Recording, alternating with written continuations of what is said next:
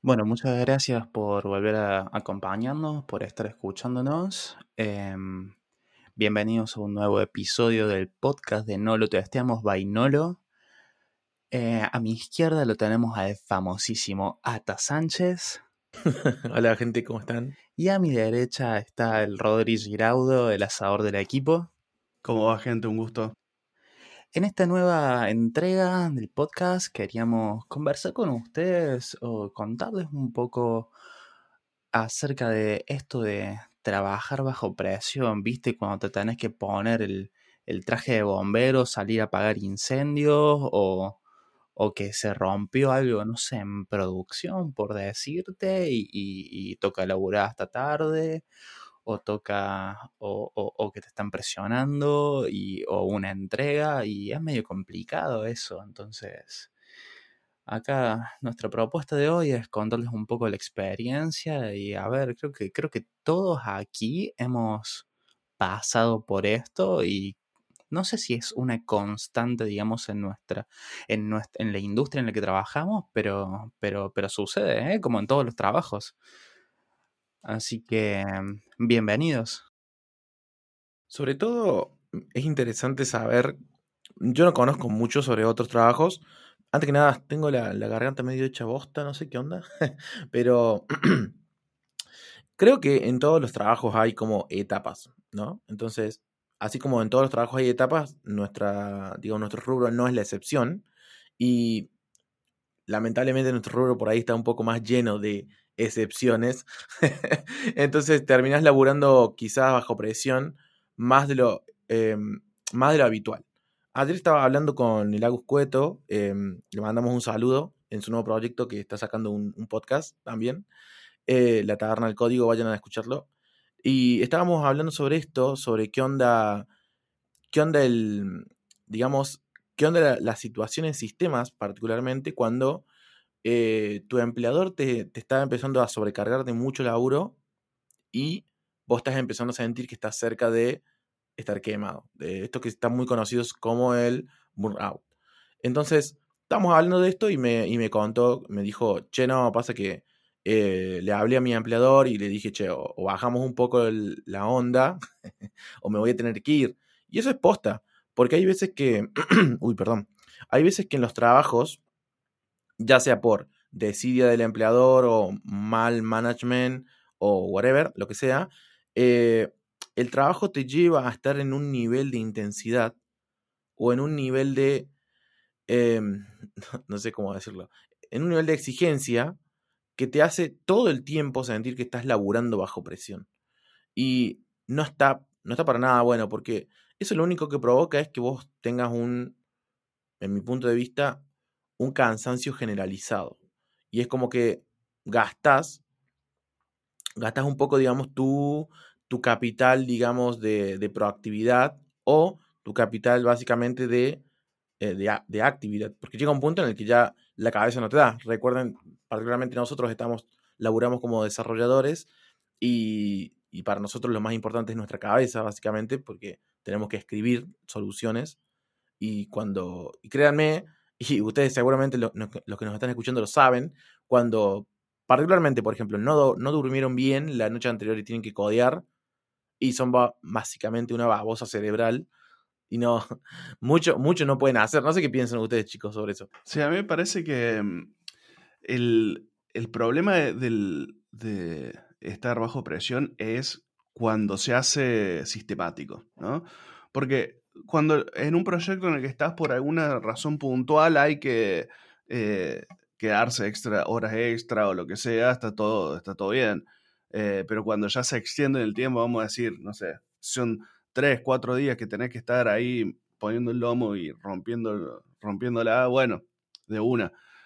Pero cuando vos, viste, uno empieza a darse cuenta cuando es realmente urgente y cuando es un capricho, ¿entendés? Y, Porque hay una diferencia. Uno empieza a, valorar esas cosas, decir, che, me doy cuenta que realmente es necesario, estamos realmente prendidos fuego, entonces te pones la camiseta y salís con, con la manguera a apagar el incendio. Pero cuando vos ves y decís, pero si esto lo podríamos estar haciendo de manera tranquilo, ¿por, qué estamos haciéndolo ahora? Te das cuenta que es un capricho, entonces ahí es cuando, me la, cuando la baja, me parece. Eh, si, si, uno se da cuenta que realmente está prendiendo fuego el proyecto, creo que duras más en esa maratón de, de, bomberos. Pero si te das cuenta que es caprichito, me parece que en el uno o dos días te lo banca y después ya eh, le soltás la mano al proyecto. Claro. Bueno, me pasó en el último proyecto este que siempre cuento que estuve, eh, el, que era mi jefe en ese momento, eh, me decía, no, esto tiene que salir hoy sí o sí. Y yo recién entrado a la empresa, entonces como que no sabía, no entendía la amplitud o, por qué era algo importante o no, ¿no?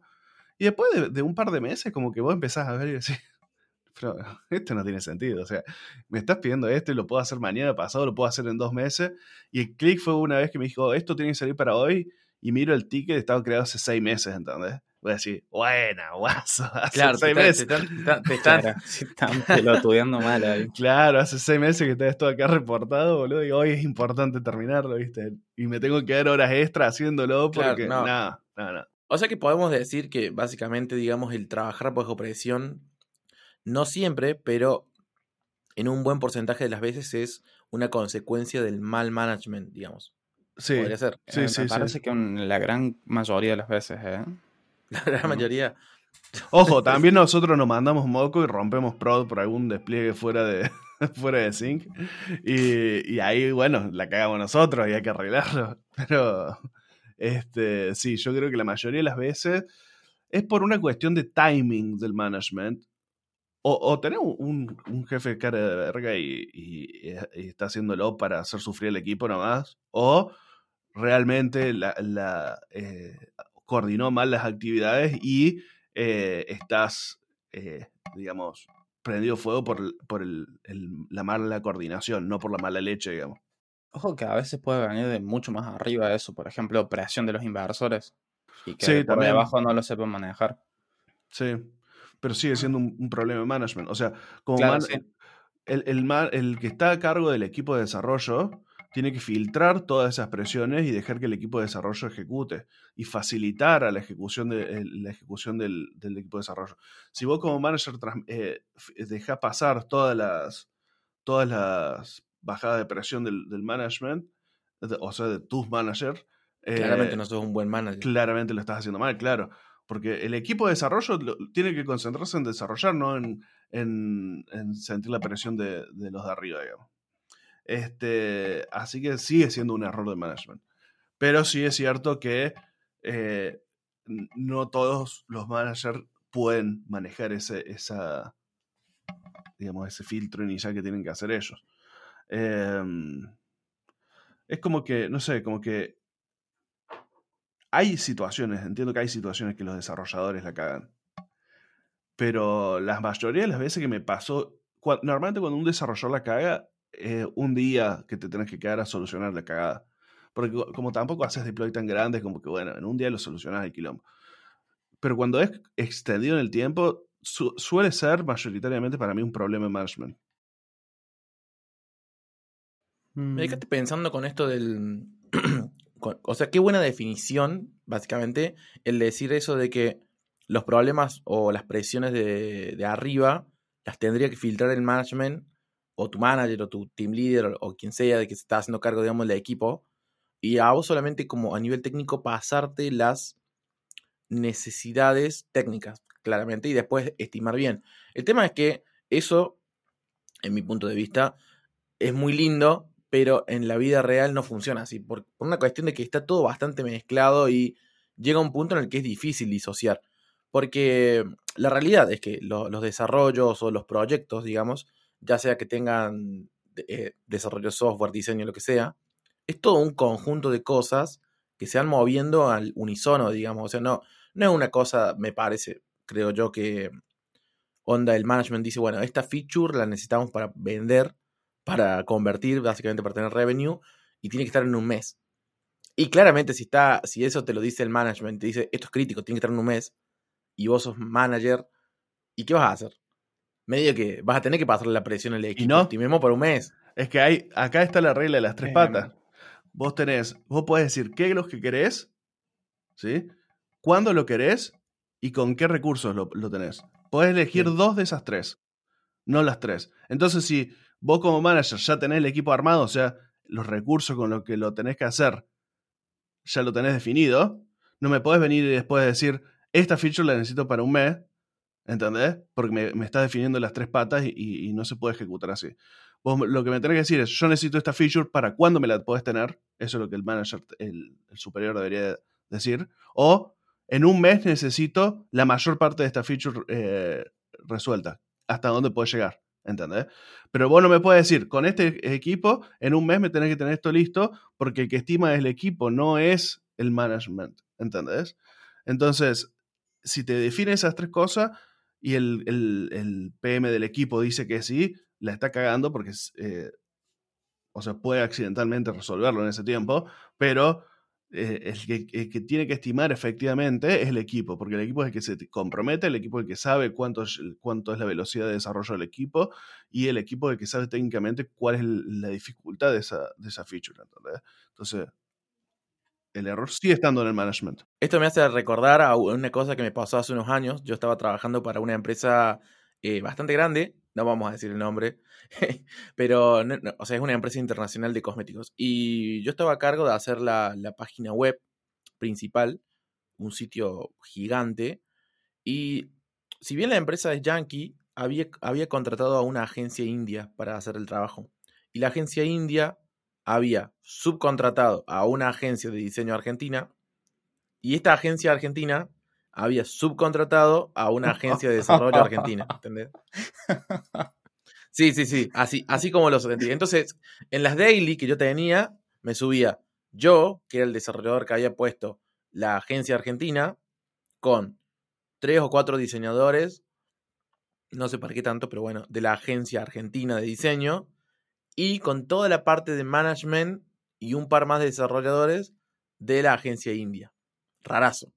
El tema es que, como los, como los que tenían el ownership eran los indios, y los que tenían básicamente el contacto con la empresa eran, en ellos. Eh, no sé si está bien dicho indios o es hindús, pero bueno, en fin. Indie, creo eh, son. Indie. No, indie es el lenguaje. Bueno, la sí, gente de Bueno, India. no importa. La, la gente de India. Eh, básicamente, los locos agarraron, me acuerdo que hacíamos unas cosas muy extrañas que eran como en ese momento sprint plannings, pero no eran sprints planning porque no teníamos sprints. Era toda una cuestión de, bueno, Era más esto, Kanban. Sí, era, era, muy raro, boludo, pero era muy raro. En fin, el tema es que hacíamos una estimación con Story Points, pero a la vez no teníamos sprint, entonces era muy raro, porque ¿para qué estimás con Story Points si no tenés Claro. sprint? Y ent- pero y era como un Kanban con Story Point, pero sin tiempos. Rarísimo. Bueno, en fin, qué sé yo. Eh, si nos estás escuchando, te mando un saludo, Ganesh, que era nuestro, nuestro Screen Master. Pero entonces agarraban los locos y decían, bueno, eh, esto, no sé, una feature, eh, este menú interactivo, ¿cuánto nos lleva?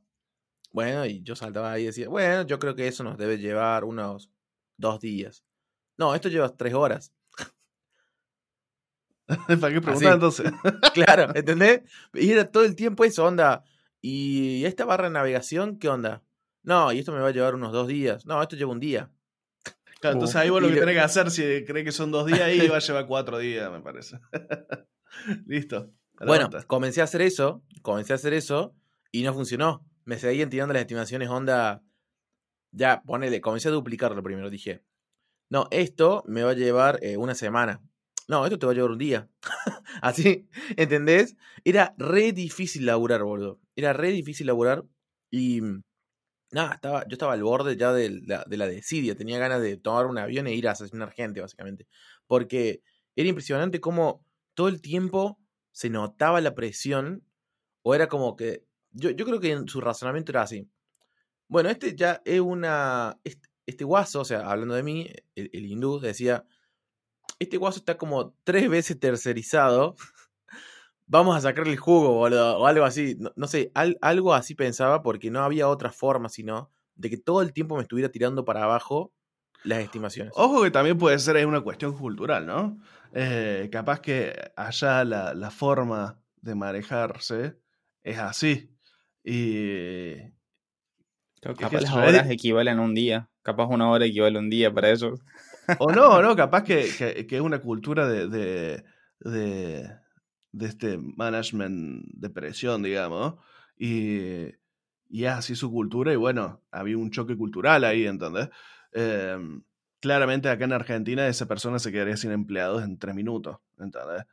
Eh, no, no, puedes, no puedes construir un equipo con ese nivel de presión, para mí. No. Este, no es sano. No, es sano. No es sano. No es sano y, lo peor de todo es que se te termina yendo el talento, digamos. Exactamente. Se terminan yendo tus, tus, desarrolladores buenos o tu... No, o sea, no solamente desarrolladores, man. Todo yo Yo, yo, me he cansado de, de, hablar. Tengo muchos amigos que son diseñadores o que trabajan en otros ámbitos, está bien, relacionados, pero que trabajan en el ámbito, digamos. Y la mayor queja siempre es esa, es...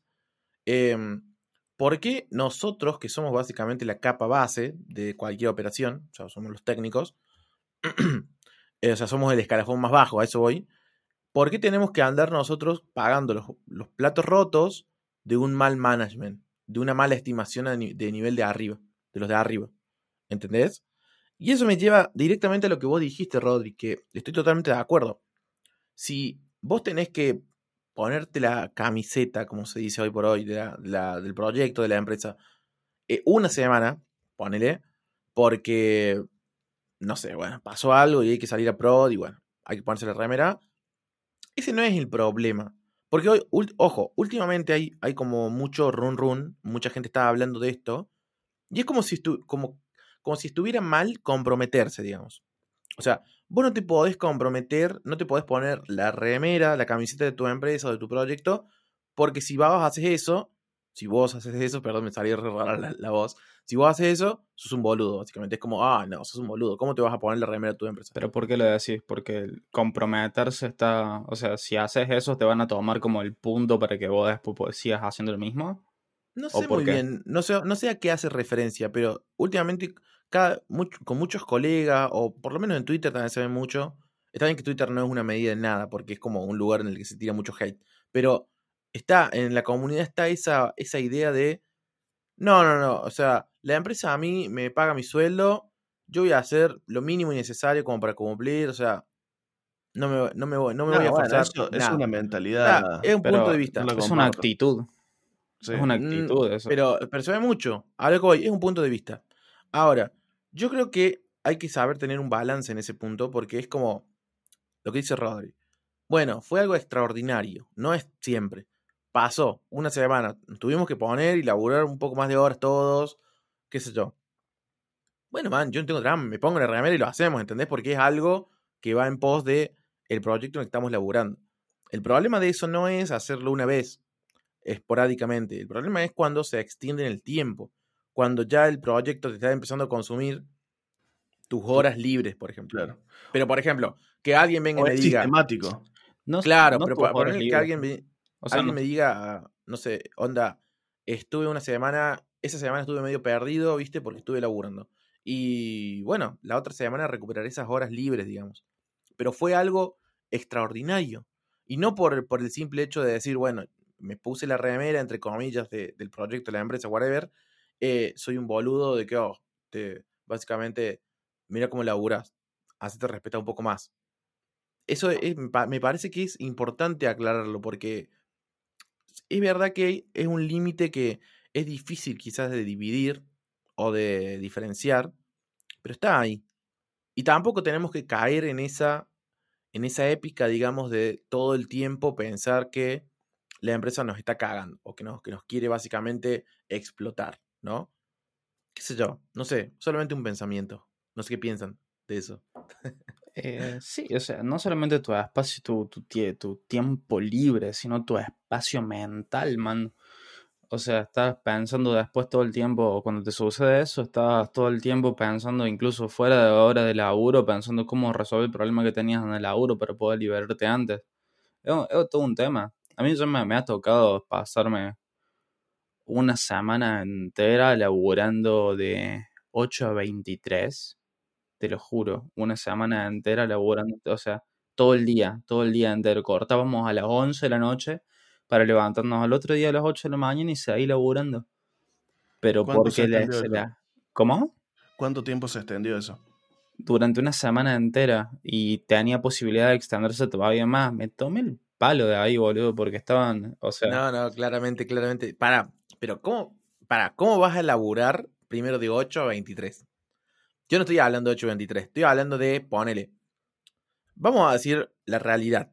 La realidad es que en lo que es desarrollo, nosotros cobramos 8 horas en lo general, 8 horas de desarrollo, pero bueno, estás las 8 horas codeando. A ver, A ver, creo que en eso estamos todos de acuerdo. O sea, sí, es cierto. hay mucho tiempo que vos gastas en, vamos a, vamos a enumerar un poco, meetings, o sea, llamadas, mucha, una banda de llamadas tenemos, Eh, reuniones, chat, notificaciones de cualquier índole, o sea, estar viendo tickets, estar en Gira, estar analizando tu trabajo. Acariciar al Y gato. después, acariciar el gato, eso es muy importante. Y después, tomar café, y después yo más o menos lo relaciono como mi jornada de laburo, por ejemplo, hoy por hoy, está en torno a los. Y yo codeo, codeo posta unas 5 horas, poner, 4 horas y media, 5. El resto del tiempo son reuniones. Reuniones y pensar cómo solucionar y escribir ese código que estoy escribiendo. Porque no es una cuestión de que te sentás y el código simplemente fluye. Hay veces que no, hay veces que sí, ojo. Pero en general, por lo menos cada vez que yo hablo con amigos o con conocidos que estamos laburando lo mismo, es una constante. Bueno, depende, ¿Vos laburás depende también, no? depende también lo que consideres laburo. O sea, para mí, yo, yo ponerle la, la mitad de mi día estoy leyendo código del proyecto para entender lo que tengo que hacer o cómo lo tengo que hacer. ¿Entendés? Por eso, por eso. pero pero el no. leer ese código para mí también es trabajar. Yo no, No, claro, pero yo, yo- no dije que no es trabajar, y ¿eh? tener y tener meetings también es trabajar. Eh, No, pero no, ojo, no, para aclaración, yo no dije nunca que no es trabajar, boludo, sino claramente estaríamos como, eh, como estar choreando plata. No, no, no, o sea, es laburo, boludo, pero no estás, digamos, haciendo lo que todos piensan que estás haciendo, que es básicamente codear, codear, Claro. codear, codear. No, pero yo sí creo que eh, las horas efectivamente productivas, para no decirle laburo o no laburo, las horas efectivamente productivas de una jornada de 8 horas para mí son 6. Y es más, en todos los equipos que me tocó gestionar, siempre estimé eh, e- ese, un día de 6 horas. un día de 6 horas. Claro. Porque Es re yo, yo lo que digo es, la gente tiene que salir y, y tomar aire, la gente tiene que salir y dar una vuelta a la manzana caminando, la gente tiene que pararse y tomar un café, tiene que ir al baño, tiene que almorzar, tiene que, ¿entendés? Entonces, tiene que salir y sociabilizar con otros colegas. eh, entonces, eso, o, o agarrar y, y dispersarse un minuto leyendo un, un- un diario o lo que sea, eso la a la gente le hace bien porque le refresca el cerebro, lo saca de, de- de- de capaz un círculo vicioso de, estancamiento. O entonces, eh, a eso es lo que yo me refiero, por ejemplo, cuando digo que no labura las ocho horas, sino que eh, no, que tener una reunión para mí es doble laburo, porque estás las horas que estás ahí, más el, el consumo mental que te llevó la reunión. O sea, eh, entonces... Bueno, yo, por ejemplo, cuando hay calls largas, largas onda dos horas, una hora y media, dos horas, terminé el tornado. después no, después no sirvo para más nada, no hago más, o sea, en el día ya es un día perdido, es como... oh. Es que sí, bro. Sí, porque te, te O sea, el cerebro se convierte en una babosa, ¿entendés? Que como- consume las, las meetings, o por lo menos creo que es una constante en todos los desarrolladores, me parece eso. Igual a mí me consumen, o sea, las, las meetings en inglés. O sea, básicamente, yo, yo si bien no tengo un inglés muy copado, mm, es, es el inglés necesario para poder trabajar tranquilo, digamos. Y mm, mi problema es que yo actualmente todavía no he desarrollado completamente la escucha activa, digamos, de inglés, entonces tengo que estar pendiente de la llamada, tengo que estar ahí, Claro. tengo que estar pendiente de lo que está hablando. Y eso yo me he dado cuenta, digamos, que es un, una sobrecarga mental Y sí, te Muy desgasta mucho abuso. más rápido. Sí, te, te desgasta, boludo, como, uy, pará. Porque es como que estás. No sé, yo Estás lo, lo relaciono estudiando como si dos estuviera- horas. Claro, Claro, estás, sí. estás procesando cada, cada frase, cada cosa que te entra y la estás como retraduciendo. Entonces es un, es un, es un gasto mental. tener ¿entendés? el micro de 100% durante dos horas. No, sí, sí, sí. Entonces es un problema eso. Ojo. Pero así como esas cosas, hay, hay muchas otras cosas, digamos, que uno por ahí como que no le cierran y que vos decís, che, onda, no hace falta estar eh, eh, trabajando a esta intensidad todo el Claro. tiempo. Porque aparte es que no, eso no, no, no necesariamente va a llevar a que tengas un mejor producto. No, es más, es como dijiste vos hace un rato, es decir, en el, en el corto tiempo, y si tenés suerte en el mediano tiempo, se te fueron los, mejores talentos, se te fueron. No, para cómo si tenés suerte, boludo. Mm. Claro, la empresa, si la empresa tiene suerte, en el mediano, no en el corto, en el mediano tiempo se le fueron todos los talentos. Claro, pero se le van a ir. Claro, pero eventualmente se te van a ir y te van a quedar solamente los, los que no se sienten lo suficientemente listos para irse, ¿entendés? Que no suelen ser los mejores talentos tampoco. Entonces, e, es, es como un arma, ¿cómo, cómo decía el dicho? Eh, cuanto más... No, cuanto más, cuanto más brillante es la vela, más rápido se apaga. Entonces es como, es como que vos tenés, vos tenés eh, le metiste un boost ahí de adrenalina a la gente para que resuelva, pero después te la dejaste planchado o la, eliminaste completamente, ¿entendés? Entonces es como que eh, es, un, boost de corto plazo, pero que a la larga destruye más de lo que... Eh, de, la ganancia que hubieras tenido si hubieras mantenido un ritmo constante, digamos. Bueno, yo tuve, tengo una experiencia en, eso, de, eso, justamente. Que fue para una empresa de acá, de acá de Córdoba. Em, que teníamos, tuvimos una, teníamos que preparar una demo para, para un cliente. Y había un montón de cosas que no teníamos listas. Y fue como, mira, la demo va a ser este día, así que nos tenemos que poner todos a hacer esto. Bueno, nos pusimos todos a hacer eso, pero fueron días que nos quedamos hasta tarde. Eh, quilombos internos entre equipos, quilombos internos con el management. Y después de la demo se comenzaron a. Se comenzó a ir un montón de gente, man. Se comenzó a ir un montón de gente, se desarmaron equipos, boludo. O sea, hasta los PM mismos se iban. Entonces, eh, no está bueno eso de estar. Entiendo que hay veces hay presiones. Sí, pero, si tirás más de la, si tirás más de la línea, se te corta la línea, pa. Sí, man. Sí, sí. Y las veces que me pasó estar, a, estar, porque he estado de los dos lados. Eh, cuando me pasó estar del lado del management que tenía que presionar, eh, uno trata de evitarlo lo más posible y cuando, cuando no puedes evitarlo más, te das cuenta que le estás cagando, estás faltando a tu, a tu o sea, estás, estás haciendo mal tu laburo. Y, eso también te da una sensación de estancamiento eh, que, que, es difícil de, de mantener en, una empresa eh, un management, alguien que tiene, que, tiene ganas de, crecer como management, eh, se te va a ir más rápido que los desarrolladores, ¿entendés? Eh, entonces como que terminás, terminás destruyendo los cimientos de la empresa. Y, bueno, hay gente que, lo resuelve manteniendo siempre una estructura junior y, con alta rotación, ¿viste? que sí, esa es la típica empresa que, que cada dos años renovó todo el, plantel. No sé si te ha pasado a empresas que has estado que vos ves, suben hoy una foto a las redes sociales y no conoces a nadie lo que está ahí, ¿entendés? a mí me pasó, eso me ha pasado varias veces. Pero ¿sabes qué? ¿Sabes dónde me ha pasado mucho? En empresas que están creciendo, onda startups o software factories que están eh, pegando el, el, estirón. Porque la, la, realidad es que yo, yo he trabajado en muchas empresas chiquitas. A mí me gustan las empresas chiquitas, o las startups.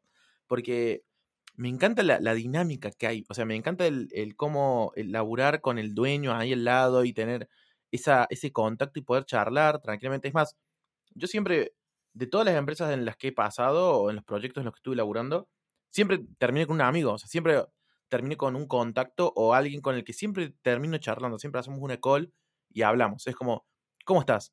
¿qué onda? ¿Qué tal? ¿Cómo, cómo va tu carrera profesional? Y es muy gracioso porque tengo un, me hice muy amigo de un jefe que tenía de Buenos Aires y siempre hablamos. Y cuando yo comencé, yo era eh, su empleado número, creo que el empleado número 7, 8, el, octavo desarrollador de la empresa. y la empresa recién se había mudado a un cowork, todavía no tenía ni oficinas propias, nada. Era una software factory. Re linda, muy copada. Y, el ambiente estaba mortal, el equipo estaba mortal. Y si bien estaba creciendo, era como, viste, cuando recién comienza te das cuenta que es todo a pulmón y, está ahí esa, esa épica de que, no sé, poner el CEO va, viene, toma café con vos, se, se cagan de risa, hablan de los proyectos, etcétera, etcétera, etcétera. Y ahora esa empresa le está yendo re bien y está creciendo una banda. Yo estoy re contento porque básicamente yo, yo estuve ahí en los primeros momentos, digamos. Pero después, yo ahí claramente, yo estuve en el momento en el que la empresa, digamos, hizo la explosión, comenzó a explotar y a crecer. Y eso me llevó a, este pensamiento, que cuando las empresas comienzan a explotar, por lo general se provoca un proceso de quema, un proceso de... Eh, en esa vorágine de crecimiento sin control, claramente el management siempre sufre y hay un problema de organización. Y, ese, y en ese problema de organización los que peor la pasan son los desarrolladores. Entonces, ¿por qué? Porque básicamente la empresa comienza a crecer, comienza a agarrar proyectos, tiene que repartir a los recursos entre más proyectos, eso lleva a trabajar bajo más presión porque por ahí en algunas empresas chicas o empresas emergentes estás trabajando en uno, dos, tres proyectos a la vez y entonces eso provoca esa cultura de quemado, si se quiere, o esa cultura de constantemente estar bajo presión, que no es para nada buena y que, bueno, hay que, uno como, como management, digamos, la tiene que subsanar, ¿no? Vos la tenés que subsanar lo más pronto posible. O sea, no hay problema ponerle esto lo digo yo desde mi punto de vista, ¿no? Pero yo no le veo un problema real a que eso suceda a ponerle un, periodo de tiempo. Sí, vas a perder recursos, vas a perder gente, está bien. Pero eso lo tenés que solucionar rápido. Lo tenés que solucionar rápido porque si no, la empresa se te va a quemar. Se te quema la empresa, digamos ya. Ni siquiera, ni siquiera son los empleados solamente. Hay un punto ahí que valoraría y que sería que, que me dijeran, che, bueno, esto probablemente dure hasta todo este periodo de tiempo, digamos. O sea, una semana, dos semanas, tres semanas. Pero muchas veces es como, bueno, comenzamos a, comenzar el laburo bajo presión y no sabes cuándo se termina eso. Claro. Bueno, ahí eh, en esas situaciones que plantea Ata, eh, es normal y, no, no, se puede evitar casi, diría yo. En, un, en un, momento de gran crecimiento, de la, en los momentos de grande crecimiento de las empresas, tanto chicas como grandes, lo primero que se descoordina es el management. Por, por la es como que estás creciendo más rápido de lo que podés eh, coordinar. claro. se, eh, suele, se, suele se suele perder ahí. Y ahí en donde perdes es la, en la gente que no está dispuesta a sufrir, a sufrir, no está dispuesta a pasar por, ese, por eso en esa etapa de la vida. Eh, que no está ni bien ni mal, sino que... pero ¿hay alguien eh, que está dispuesto a pasar por ese sufrimiento en algún momento? No, sí, por ejemplo, te, doy un ejemplo. Pero pará, no, no, porque te, pongo un contexto, un ejemplo claro que me ha pasado a mí. Eh, yo cuando era, yo cuando era eh, más joven, apenas empezaba, y no tenía ninguna responsabilidad, y lo único que quería era crecer profesionalmente y no me importaba más nada, vos me decías, che, tenés que quedarte, no sé, tres semanas acá internado haciendo esto. Y capaz que yo lo hacía porque sabía que había un reward después que podría hacer, no sé, capaz que quedaba como manager de algún equipo, o capaz que, no sé, siempre hay una recompensa para que se queda y, y, da. Y si no, la, y si cuando se quede la da y después no hay recompensa, es el primero en que se te va, pero eh, normalmente uno... ¿Estás seguro? ¿Estás seguro de eso? Sí, bueno, te, doy un ejemplo. Quería decir, justo quería dar un... te, doy un ejemplo. Yo en, la última, en esta última empresa en la que estuve, eh, justo estaban siendo invertidos por una empresa, eh, un, capital, eh, que les pusieron 10 palos y, y, yo en ese momento estaban empezando a subir la presión, me estaban matando y, y yo digo, yo si me quedo acá, por el nivel de, de, crecimiento, cuando te ponen 10 palos, lo que, los 10 palos no son para que te lo lleve a tu casa, sino para que lo invierta en la empresa. En ese momento éramos tres desarrolladores, estaba el CTO y dos desarrolladores, yo de frontend y otro en backend, y, y yo sabía que si pasaba esa tormenta, iba a quedar probablemente a cargo del, del equipo de desarrollo de frontend, ¿entendés? Eh, por ende, eh, probablemente hubiera tenido alguna participación accionaria, hubiera tenido eh, un aumento de sueldo significativo por quedar como líder de equipo de, de frontend y lo que sea. Pero yo en ese momento no estaba en el estado emocional como para enfrentar ese crecimiento. Yo prefería eh, un laburo más, más eh, moderado, sin tanta explosión, sin tanto compromiso, porque estaba con un bebé recién nacido, tenía mi, mi nena de cuatro años, ahí de vacaciones, era enero, febrero, estaba, quería estar con ella y, y emocionalmente no estaba preparado para encararlo. Pero me hubieras dicho eso a los 22 años y yo te digo, pero dale, ¿sabes qué? Entonces depende del estado, de lo que uno está buscando como profesional en cada momento, si te banca o no te banca eso. Que está bien tanto el que se la banca como el que no se la banca, digamos. Eh, solo que son diferentes etapas de la vida. Entonces, no siempre uno está en la misma etapa eh, emocional, por así decirlo, que la empresa. es verdad, boludo, es verdad. O sea, está, está muy bueno eso que decís de que hay veces que uno no está en la misma etapa emocional. Es que es una realidad, digamos, pero yo igual no, no, no yo la verdad no, no he tenido buenas experiencias con eso del seguramente te van a recompensar si te esforzas, digamos. En mi experiencia eso no pasa mucho. capaz que reformulo las palabras. Uno espera que se lo recompense. No, claro, ahí está, ese es otro tema. Pero, bueno, si no te recompensan, sos el primero en que armás la valija y te vas a la mierda, ¿entendés? esas cosas se tienen que hablar antes, me parece. O sea, hoy si sucedieran esas cosas, creo que hablaría antes. Sí, pero es difícil. No, justamente porque, no sabes cómo va a terminar. Si vos lo podés hablar antes, porque eso es algo constante. Y si es algo constante, te tenés que ir de ahí. No, no, pero me refiero, si es un momento de crecimiento, si es un momento de explosión y decir, bueno, che, vieja, te tenés que quedar a, laburar porque necesitamos que labures. Bueno, laburar. ¿Qué es lo que, qué, cuál, qué es lo que me, me, van a dar ustedes porque yo me quedé todo este tiempo y los Es que no, bro. Vos le decís eso, o sea, yo como dueño de la empresa, y te vengo y te digo, che, estamos en este momento de crecimiento, necesitamos, necesitamos eh, que te quedes más tiempo para hacerlo y me decís, che, pero ¿qué voy a sacar yo de esto? Te digo, no, deja, anda a tu casa. ¿Entendés? Porque lo que uno está buscando en ese momento es gente que tenga el compromiso porque creen en la empresa, que creen en el, crecimiento. Y, después uno, si es bueno, va a recompensar eso. Y si no, se te va a ir la gente, no va a recompensarlo y se te va a ir la gente. Pero si vos venís de uno y me decís, bueno, pero ¿qué hay, qué hay para mí en esto? ¿Que es un mercenario, boludo? Eh, claro, anda a tu casa, que ni, te gasté, ¿entendés? Sí, sí, entiendo. Eh, no sé, es difícil. Aparte, en un momento. Me mata el término mercenario, boludo, porque vos sabés que he tenido charlas, charlas de birra, digamos, de horas de gente que defiende el término y gente que lo odia o que lo usa de forma despectiva. Y es como muy, muy gracioso el. Es que, es que sí. porque, a ver, yo creo, a ver, si, si lo analizamos fríamente, somos medianamente mercenarios. Mercenario, el famoso mercenario del código.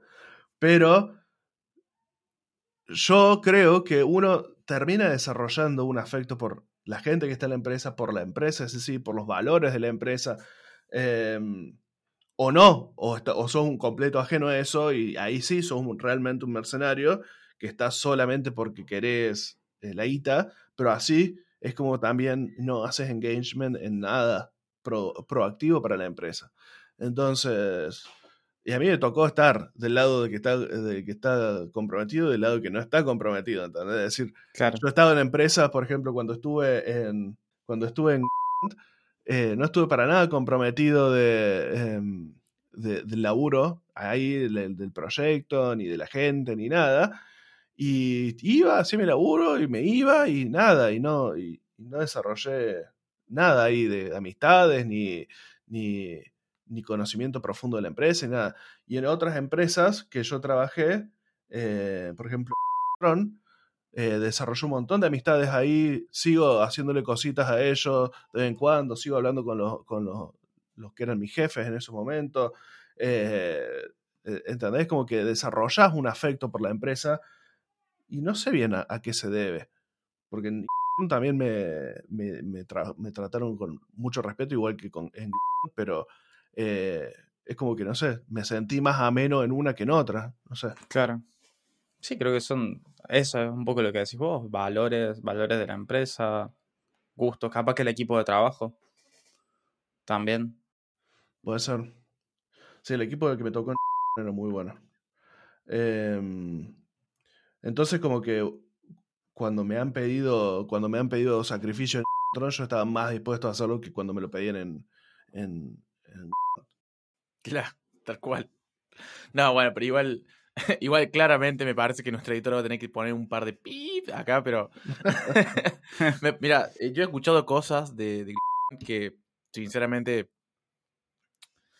no comparto, pero cosas así onda que los mismos management les decían a los equipos técnicos, onda, bueno, rompámonos el orto y después eh, van a tener estos días libres, ponele. Los mismos días van a los van a tener libres. Y después llegaba el momento, todo el equipo se había roto para llegar a esa deadline y... Y no te dan los días. Hola. No, hermano, nada. no te lo puedo creer, boludo. Sigamos, Sí, sí, sí, sigamos sí. laburando. Me ha- pero, me ha boludo, pasado. Me, me- me he cansado de escuchar esas Yo, historias. eh, yo serio, me, salvaba porque estaba como, eh, como business analyst ahí y eh, que le hacían, capaz que yo llegaba un lunes y, y estaban todos así re camara- camade- camaradería porque se habían quedado todo el fi- lo- la parte técnica se había quedado todo el fin de semana codeando adentro de la empresa, bro. Y después hablando con, a los días, hablando con la gente, no, sí, porque yo no íbamos a tomar los días tal día, tal, tal día, y después vos lo veías ahí laburando, ¿viste? ¿Qué pasó? No, no, al final no nos dejaron porque, no sé, siempre hay una excusa, ¿viste? Y vos decís, "Ah, mirá", y era sistemáticamente así. Eh, y bueno, y así también es como vos entras, eh, vas ahí, sabes, todo el mundo que... Esto te lo dice todo el mundo. Si vas a esa empresa, es para estar un año nomás. Claro, es para ir a aprender. eh, tener un No, es para ir y tener la chapa y nada más. Claro. ¿Entendés? Pero nadie te dice, si te quedas más de un año, estás perdiendo guita. Estás, estás sacrificando carrera. Estás, ¿entendés? Pero eso es, es casi common knowledge, como se dice. Eh, Sí, que es como algo asumido en el, en, Claro. la- en el ambiente. Todo el mundo lo sabe. Los que están muchos años ahí, eh, no los entiendo. No, boludo. Hay gente que yo, está mirá, mucho años, pero- Va, hay, em- Hay en gente- esa mirá. empresa, yo conozco, yo conozco gente que fue, y- que fue y volvió, digamos. O sea, que estuvo, se fue y volvió. Estuvo como, entró, eh, volvieron como arquitectos o algo así. Entonces, Claro. ellos volvieron en otro puesto. Sí, no sé. Yo- Mira, yo tengo conocidos que inclusive ahí... eso- ve, pero esas cosas pasan en, en- en este tipo de empresas. o sea, Eso claramente son problemas de management. Pero era, por ejemplo, yo tenía conocidos que laburaban en esa empresa y a su vez laburaban en otra empresa. Porque en esta empresa, en básicamente, eh, estaban en bench. Estaban Claro. 6, 7, 8 meses sin hacer nada, cobrando un sueldo. Qué horror, qué horror. y ellos- Pero te Claro, y ellos le tiro. decían, le decían a la empresa onda, che, no estoy haciendo nada, dame algo para hacer. Sí, sí, sí, sí, ya vas a tener proyecto. Nada. Me hace recordar a esa, a esa parte de la serie de Silicon Valley cuando en Juli los, los mandan al techo para que, para que básicamente Ah, no sí. echarlos y no pagarles la indemnización o no sé qué. Y, pero los locos estaban ahí el vicio. Bueno, es exactamente lo mismo, boludo. Muy, muy, muy gracioso que pase. Porque aparte de eso es una sangría de guita para la empresa, man. Es como tener un ingeniero ahí que está al vicio, no está haciendo nada, no es productivo. Y lo único que hace eso es, estás, le estás destruyendo las ganas de laburar a esa persona, porque claramente lo estás desmotivando totalmente. Sí, es lo peor que Y te puede pasar como profesional. ¿Cómo? ¿Qué es lo peor que te puede pasar como profesional? No, no aprendes, Eh, en no realidad, Va, no sé. Depende, depende. Vos podés utilizar ese tiempo a tu favor, pero Claro. no está bueno, no es la, no es la mejor No, idea. De una u otra forma te afecta emocionalmente, boludo. Te replanteas mil cosas, te replanteas mil cosas. A mí me lo máximo que estuve en bench creo que fue una semana. Al tercer día no sabía qué hacer, estaba caminando en las paredes, boludo. Mm, yo, también. A mí me pasó exactamente igual. Tres, cuatro días así. ¿Qué, qué, qué, qué- qué hago? ¿Qué hago? Claro, el primer día, el- hasta te diré el segundo día, la pasas bien. Y después el tercero, decís, no, bueno, da- dame algo, pa, dame algo, quiero hacer. Este, Sí, pero- la verdad, no sé, onda. Es, es muy ¿Estuviste en bench alguna vez vos? Yo no. No. Jamás he estado en bench. Nunca he tenido la suerte porque me gustaría estar un poco al pedo y cobrar mi sueldo. O sea, a ver, a mí me parece una idea atractiva para estar, Claro, ponerle Claro, un claro. mes. O sea, me gustaría poder estar ponerle un mes en bench y, que, y ese mes dedicarme a ver cursos ponele, o estudiar y, o hacer un prototipo. ¿Sabes de lo que pa- Te gila. ¿Sabes juro lo que que, pasa? a la Que no lo haces. semana que eres cabeza de la pared. Sí. No lo Vas haces. hasta cuatro. ¿Cuántas horas le puedo dedicar a un curso por día? Cuatro horas. Bueno, no sé, man, pero qué sé yo, está bueno. Imagínate es que, que la no- empresa te paga y te permite. Es que no lo. Eh, haces. Te permite, digo, estudiar. te, te desmotiva. Entonces vos te sentás a hacer curso y decís, ¿para qué? Si no, no voy a aplicar nada, no tengo proyecto. Eh, eh, es como que te, te corta las gamas, man. te corta- es como te volviste un dos minutos. Sorry, lo. No, no, no, no, pip, Ahora no, no, no, no diga eso. Pip, pip, pip. pip, recontra pip. Pero, Pero pará, nos, fuimos un poco Sí, de mambo, volviendo fuimos un poco a esto del trabajo bajo presión. Entonces, nosotros coincidimos que es, es tema de management esto. Entonces, de eso estamos completamente seguros. Y cómo, y hablemos un poco, un poco de cómo, cómo afrontarlo, digamos, cómo, cómo llevar, eh, digamos, ya estás ahí, estás en medio del incendio, le tenés que apagar, no sabes cuánto va a durar esto y, y, eh, cómo, cómo manejas el estrés. Para mí, yo, yo tengo una máxima, que es básicamente tanto del lado del management como del lado del empleado. Para mí es clara la, la relación. Eh, básicamente, ah, ¿cómo era la máxima? Ayer, la dije y hoy me olvidé de cómo era, pero básicamente es, vos tenés que ser, eh, vos tenés que ser transparente, digamos. Tenés que, no tenés que ocultar la situación. O sea, no es que, bueno, se está quemando todo y no vamos a decir nada porque, qué sé yo, o sea, no es que la gente no se va a dar cuenta, ¿entendés? No es que tus recursos no se van a dar cuenta. Simplemente yo lo llamo como eh, claridad en las decisiones y transparencia en los procesos, ¿entendés? A ver, si vos como management sabes que tenés un tema porque se te están quemando los papeles y vas a tener que exigir a tu equipo, no lo forrías a tu equipo. Porque tu equipo confía en vos. Entonces tenés claridad en las decisiones que tomes. Toma, la- las decisiones con claridad, ejecutalas y sé transparente. Decí, che, estimamos mal, este es un problema, lo sabemos, tratemos de sacar esto lo pronto posible y, bueno, ahí viene lo básicamente lo que decía Rodri, la, la recompensa, digamos, él, y se lo vamos a retribuir así, porque sabemos que es un esfuerzo, ¿entendés? Pero tampoco eso, y eso viene con la claridad de las decisiones, que no, no se puede convertir en la, en, la, en la política o en la cultura de la empresa, porque eso va a matar la empresa eventualmente. Porque básicamente las empresas son las personas que hacen la empresa. Y si se te van las personas porque las estás quemando, ¿qué te queda, digamos? Y de tu lado, Lata. ¿cómo lo sorteas? Y de mi lado, básicamente, es hablando. Eh, aprovechando las retro, aprovechando las instancias, digamos, de feedback de equipo. Esas cosas se tienen que hablar. Es tan sencillo como levantar la mano y decir, che, esta situación la, la verdad que me parece que no está bien. Hay una cosa que uno tiene que recordar, que so- sobre todo en sistemas, no existe esa relación mucho de el jefe intocable arriba. Porque Son más ah, chatas la- las organizaciones. Sí, es Claro, todo sí, mucho más, más horizontal, horizontal. ¿entendés? No es una cuestión de que no es el intocable, no le puedes decir nada porque te va a echar. No es así.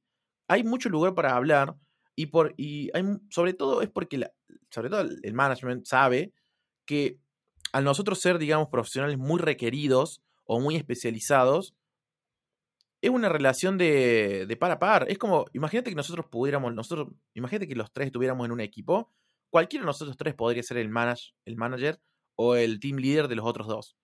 Y no necesariamente eh, va a ser uno que tenga mucha más experiencia, simplemente es, bueno, fuiste vos, ¿entendés? Y básicamente sos uno más del equipo, por lo general, y entonces tenés esa, ese lugar para poder hablar. Sí. Entonces, Ojo, yo no yo veo conozco, razón. conozco empresas que son mucho más verticalistas, eh, pero también son las que menos, las que menos considero que funcionan bien.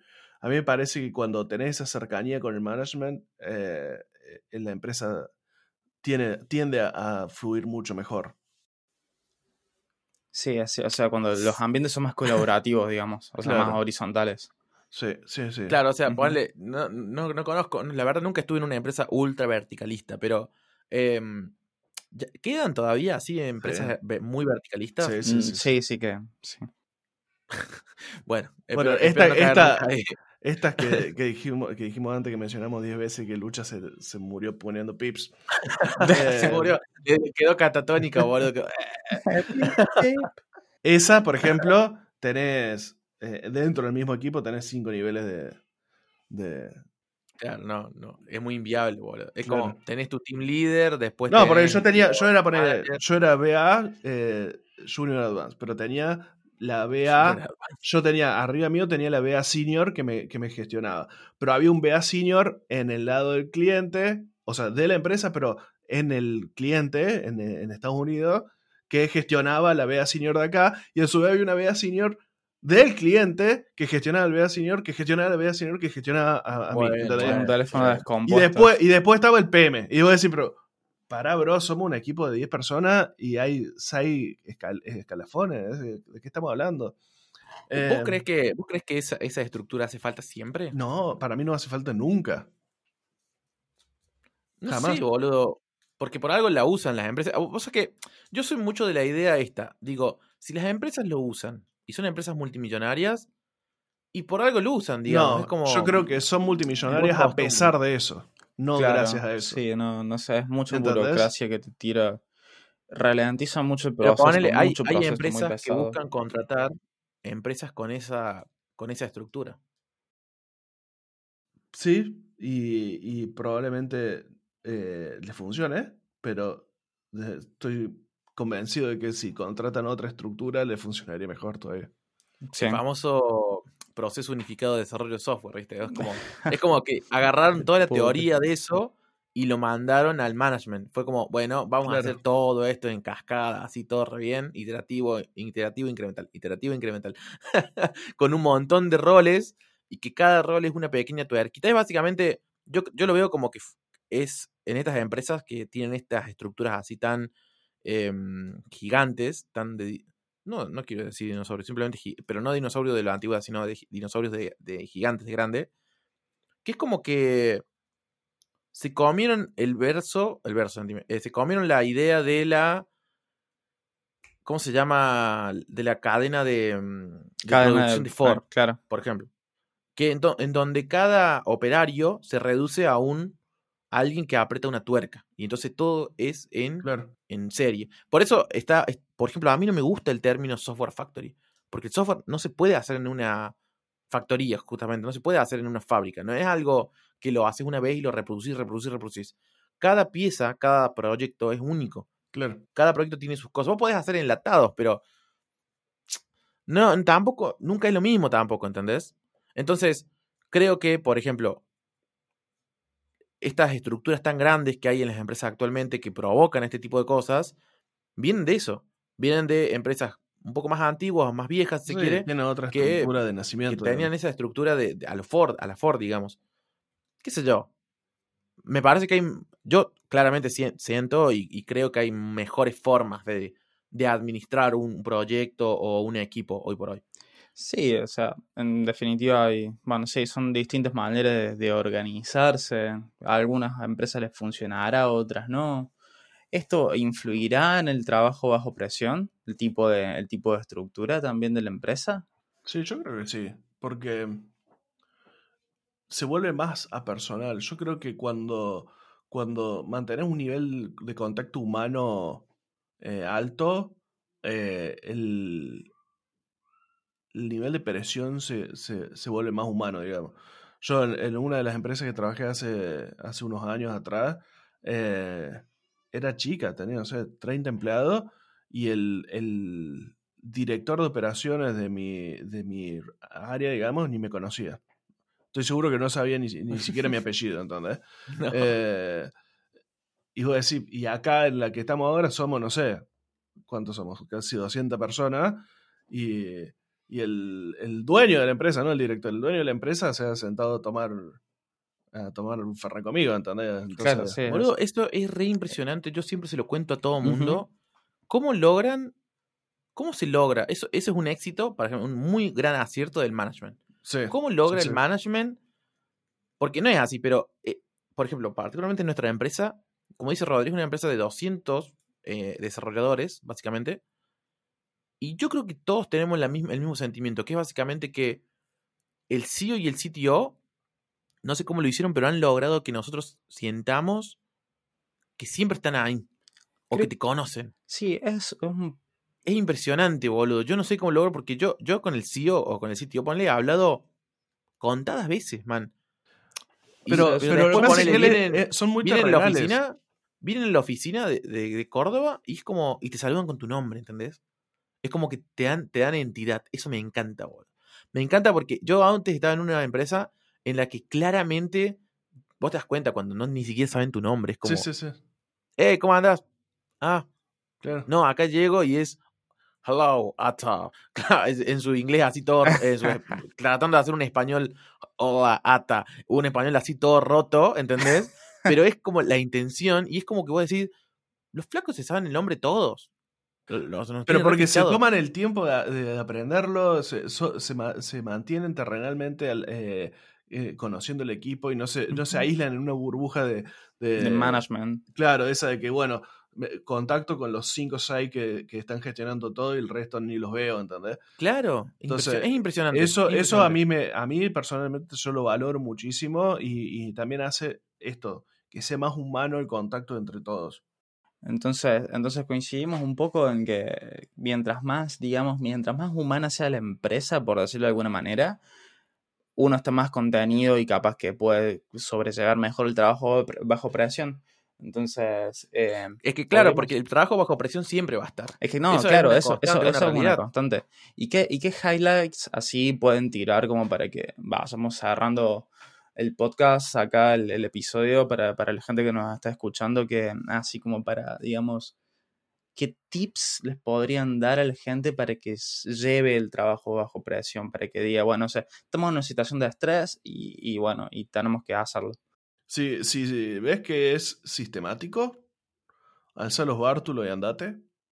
Sí. Coincido. ¡Run! Este, ay, Lucha, poneme la musiquita, por favor. Claro. Pero Eh, sí, o sea, sí, eso sí. Eh, claro, y em, si vos ves que es algo, que realmente es algo esporádico y que es, realmente se necesita, ponerle los huevos y, y ejecutar porque eh, de una u otra forma va a estar valorado. Ahora, si ves que eso se vuelve de vuelta sistemáticamente, sí, no, ya cortalo porque claramente eh, no es lugar para estar. Coincido completamente. Sí, para mí va por eso. Y yo le agregaría el, sí, para hablar de las cosas. Si vos sentís que, que ya no es una cuestión de una vez, dos veces, háblalo. Claro. Anda y háblalo. Onda, che, pasa esta situación y estoy notando esto y la verdad que no me gusta. Mientras tanto, ando Porque si buscando laburo. no, si uno no dice las cosas, nadie es adivino, ¿entendés? Nadie sabe realmente cómo la estás pasando. Y por ahí los, los managers, como los- no están quizás ahí o quizás sí, qué sé yo, no sé la verdad, no, no, yo no soy manager, así que no, no tengo el- ese punto de vista quizás muy fresco, pero para ellos quizás no está tan, tan cargado el trabajo. Entonces hay veces que es trabajo nuestro, trabajo nuestro, digamos, de la primera capa, digamos, de decirles, che, bueno, están estimando mal, chicos. O sea, estamos estimando mal y esto está provocando esto en el equipo. Decirlo, levantar la mano. Para eso están las retros, para eso hay instancias que se arman. O sea, in- inclusive conozco empresas o conozco amigos que me han contado que hay como buzones de, de sugerencias anónimos. Eh, después anda, chequelo vos lo de lo anónimo, ¿no? Pero Claro. Claro, eso nunca lo vas a saber, pero. ¿Qué sé yo? Hay, hay instancias. Para mí, lo peor que podés hacer es quedarte callado e irte del proyecto o de la empresa por bronca, por nunca haber dicho nada, digamos. Yo siempre soy de la idea esa de. Tanto la gente como, la, como las organizaciones, lo que sea, pueden cambiar. Bueno, pero vos les tenés que dar la- el lugar y la oportunidad para que cambien. Ahora, si vos no decís nada y simplemente está bien, te quedaste con en esa situación mala, y bueno, está. Vos elegiste quedarte ahí. sé Igual, déjame decirte que yo me, me he encontrado en, en empresas en que vos ves que, que si planteas cosas pueden cambiar, pero también hay otras en las que vos decís, es, es- es así la empresa, y, y uno tiene ahí, cuando te das cuenta que es así por, por naturaleza la empresa y que las probabilidades de cambio son ínfimas, lo mejor para mí es cuidar tu sanidad mental y dejar que otro, que otro aplane ese terreno, ¿entendés? Sí, no, no, obvio, obvio. es- Ah, hay, cosas, hay cosas que son su- eh, errores momentáneos, otras cosas que son eh, eh, ya cuestiones sistemáticas. cuestiones- claro. Por ejemplo, la, la primera empresa en la que laburé que no nos dejaban hablar entre los compañeros de laburo. No me voy a quedar a, a decir, che, no, deberíamos poder hablar entre. No, bro. Alcé los Arthur y No, obvio. fui, ahí, ya están, Hay digamos, cosas son que- tus deal breakers. Entonces, Claro. esas son otras cosas. Sí. Yo digo de situaciones en las que cuando la empresa está, está buena, pero hay situaciones que te hacen ruido. Ah, no, ni Bueno, esta es una, ponele. O sea, el trabajar bajo presión es solamente una, hay muchas más. Entonces, qué sé yo. Sí, sí, pero bueno, ese, es mi punto. Eh, coincido con vos, Ata, coincido con vos, Rodri, en, en todo esto. Em, chicos, eh, síganos en Nolo Media, seguidores, por favor. Eh, denlos en arroba no lo media en Twitter, en Instagram. Eh, En todos lados. coméntenos. ¿Cómo? En todos lados, En todos lados. básicamente. Em, y nada, muchas gracias por escucharnos. Eh, déjennos nuestros, sus comentarios en, en Twitter, por favor, respecto a esta temática que creo que nos toca a todos un poco, no sé, de costado y de lleno también. Entonces, nada, Sí, muchas gracias. Gracias, gente. Nos vemos. Hasta luego.